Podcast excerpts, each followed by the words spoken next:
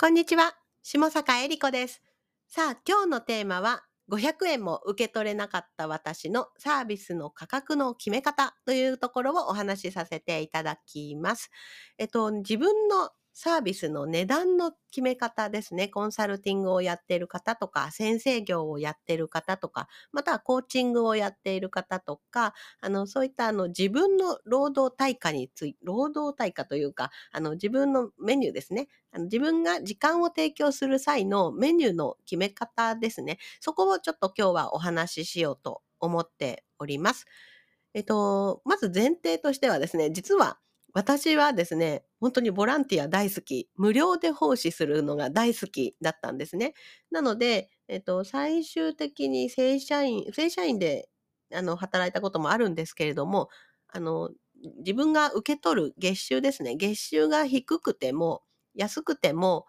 まあその会社に尽くせればいいや、みたいな、その環境、環境を取ろうかなというふうに思って、安くても、うんとまあ、人、人からですね、あの、周りの人がいいところを選びたかったっていうのが本音です。なので、あまり人からお金を受け取りたくないし、受け取ることに慣れていなかったわけなんですね。だから、あの、受け取るくらいだったらボランティアがいい。ボランティアって響きがいいじゃないですか。なので、あの、無料で提供して誰かが喜んでくれるならいいいいなっていう風な精神でずっと来ていました。で、えっと、まあ、ちょいちょいお話ししてますが、私、子育て支援をボランティアでやっていたこともあって、それも無料で、あの、生徒、あの、生徒さんじゃない、それは無料、それも無料で、えっと、子育てママに提供していて、まあ、託児とかですね、こ子供を預ける託児もつけても無料だったりしたので、かなりいい講座だったんじゃないで、ないないかなっていうふうに自分では思っています。で、それをもう500円に設定するとかも非常にもうなんか、うん、心が痛むというか、子育てママは特にお金にシビアというか、お金がない。専業主婦はね、自分で稼げるお金がさらにないので、500円でも払いたくないんじゃないかなっていうふうに思ったので、有名な先生を呼んだとしても、託児をしてあげるとしても、まあもちろんお部屋代を借りているとしても、ママからは500円とかも、1円も取りたくなかったっていうのが私の昔の考えでした。で、そこからなんで、あの、今はね、あの、しっかりと、まあ、ある意味、うんと、少々高額な金額もいただいて、あの、しっかりサポートをするというふうに転校したんですけれども、なんでそういうふうな考え方ができるようになったのかっていうところをお話しするんですが、実はですね、無料でやってあげると、くれくれさんっているじゃないですか。もらもらうものばかりもらって自分は何もしないとか、うんとまあ、自分だけがいいっていう考え方ですね。そういう方、あの、うんまあ、金額を安くしてしまったり、無料で提供すると人って動かないなっていうことに気づいたんですね。なので、私はそのボランティアの時も、うん、まあ私自身がそうだったんですけど、私自身はですね、結構無料でも動けるんですね。無料でもらった情報を形にしてしまうのが私だったりするので、そういう人もいるから私は無料でやろうって思っちゃったんですけれども、あの、大半の人はですね、無料だと、まあ今やらなくてもいいやとか、真剣に聞かなくてもいいやとか、うん、まあこれが形にならなくてもいいやっていう考え方になっちゃうんですね。あなたも経験ありませんか？なんか道端で、うん、なんだろう、うんまあ、ティッシュとか、まあいろいろ配ってますよね。日本は豊かですよね。ティッシュとか配るから。はい。でも普通ね、ティッシュって自分で購入したりする、お金を出して購入するものなんですけれども、まあ、無料でもらったものって、まあもちろんあの大切に使う方もいるかもしれませんが、まあ結構あのなくしてもいいやじゃないですけれども、あの、まああまり価値あるものとして取り扱わないんじゃないでしょうかね。で、かたやですね、あなたがもし万が一自分の、自分で貯めたお金で、まあ、車を買ったとしますよね。そしたら、まあ、車は高額ですから、高額だし、だし、自分でお金出していたりするから、すごく大事にするんじゃないでしょうか。まあ、それと同じで、うんと人ってですね、あの、誰かにやってもらうサービスとか、あの、人の話を聞くとかでもそうなんですけれども、無料だと、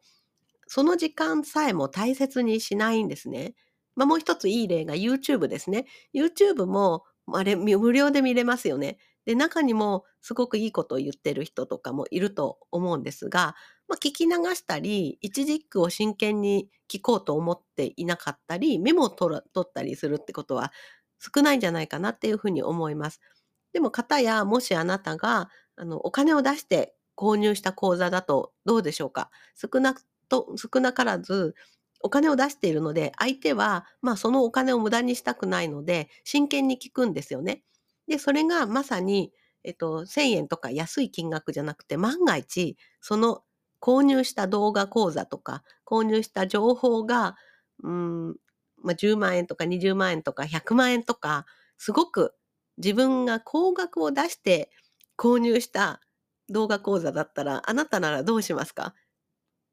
もう聞き逃したくないですよね。一時、それだけお金を出したわけなんだから、そこから何かリターンを得ようと、自分の知識にしようでもいいし、あの、行動してその結果、目標を達成しようでもいいし、とにかくお金を出してると行動しようとするんですね。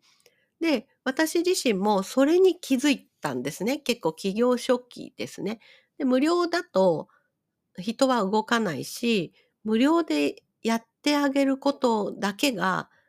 うん、善ではないってことに気がついたんです。むしろ、売ることは善なんですね。売ってあげることこそが相手のための背中を押すことになるんです。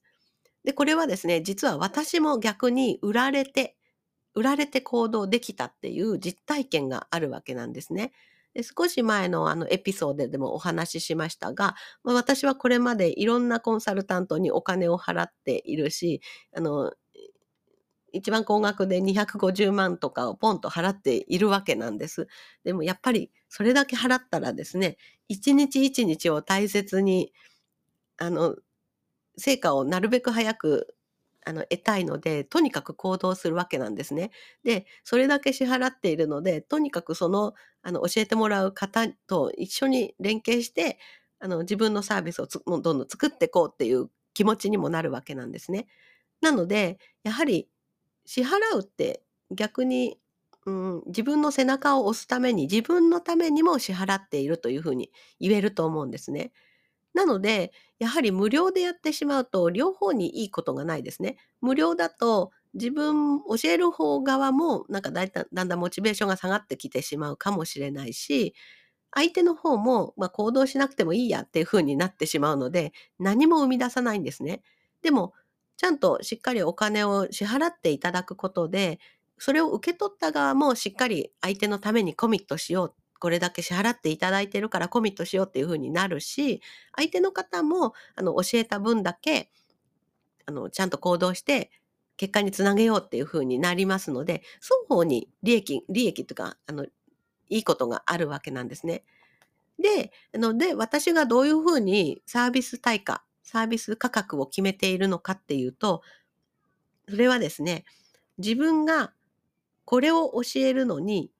うん、気持ちよく教えられる金額でっていうことで決めています。自分がこのサービス、この内容を教えるにあたって気持ちよく対応できる金額っていうのにしています。で、これはですね、人それぞれ考え方があると思います。例えば私はパソコンの先生もやってたことがあるので、そういうのはあの町のパソコン教室なので1時間あたり1500円とかなんですね。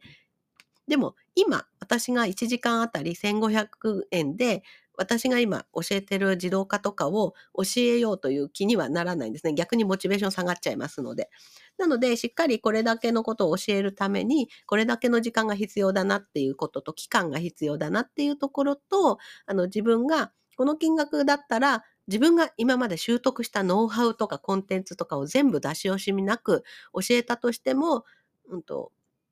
いいかなっていう金額で あの決めています。なのであなたもサービス価格、自分のサービス価格、ね、いくらでも安くできてしまうと思うんですが、うんとそこはちゃんと、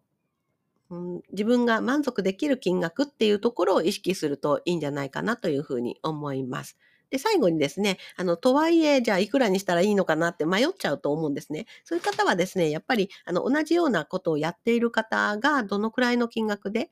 あの、教えているのかなっていうのとか、そういったリサーチも必要かなというふうに思います。で、あまりにかけ離れすぎているとですね、なんか詐欺だとか、あの、ぼったくりだからだだとかも言われてしまう可能性もあるんですけれども、あるんですけれども、まあ、自分しかできないとか、うん、自分、自分はね、一人しかいなかったり、これを教えられる人は他にもいるのかなっていうところとか、あの自分の強みとかにも注目してもらうと、あの、もう価格競争に巻き込まれないで自分の価格を決められるようになると思います。はい。さあ、まとめます。えっと、今日はですね、500円も受け取れなかった私のサービス価格の決め方というところをお伝えさせていただきましたが、これはもう売ることは善であるというところをちゃんと意識して自分がしっかりコミットできる、うん、コミットして、うんと、提供できる価格をつけるのがいいと思います。はい。今日もお聞きいただいてありがとうございます。また毎日配信しておりますので、気に入っていただいたらフォローしていただけると嬉しいです。それではまた明日お会いしましょう。バイバーイ。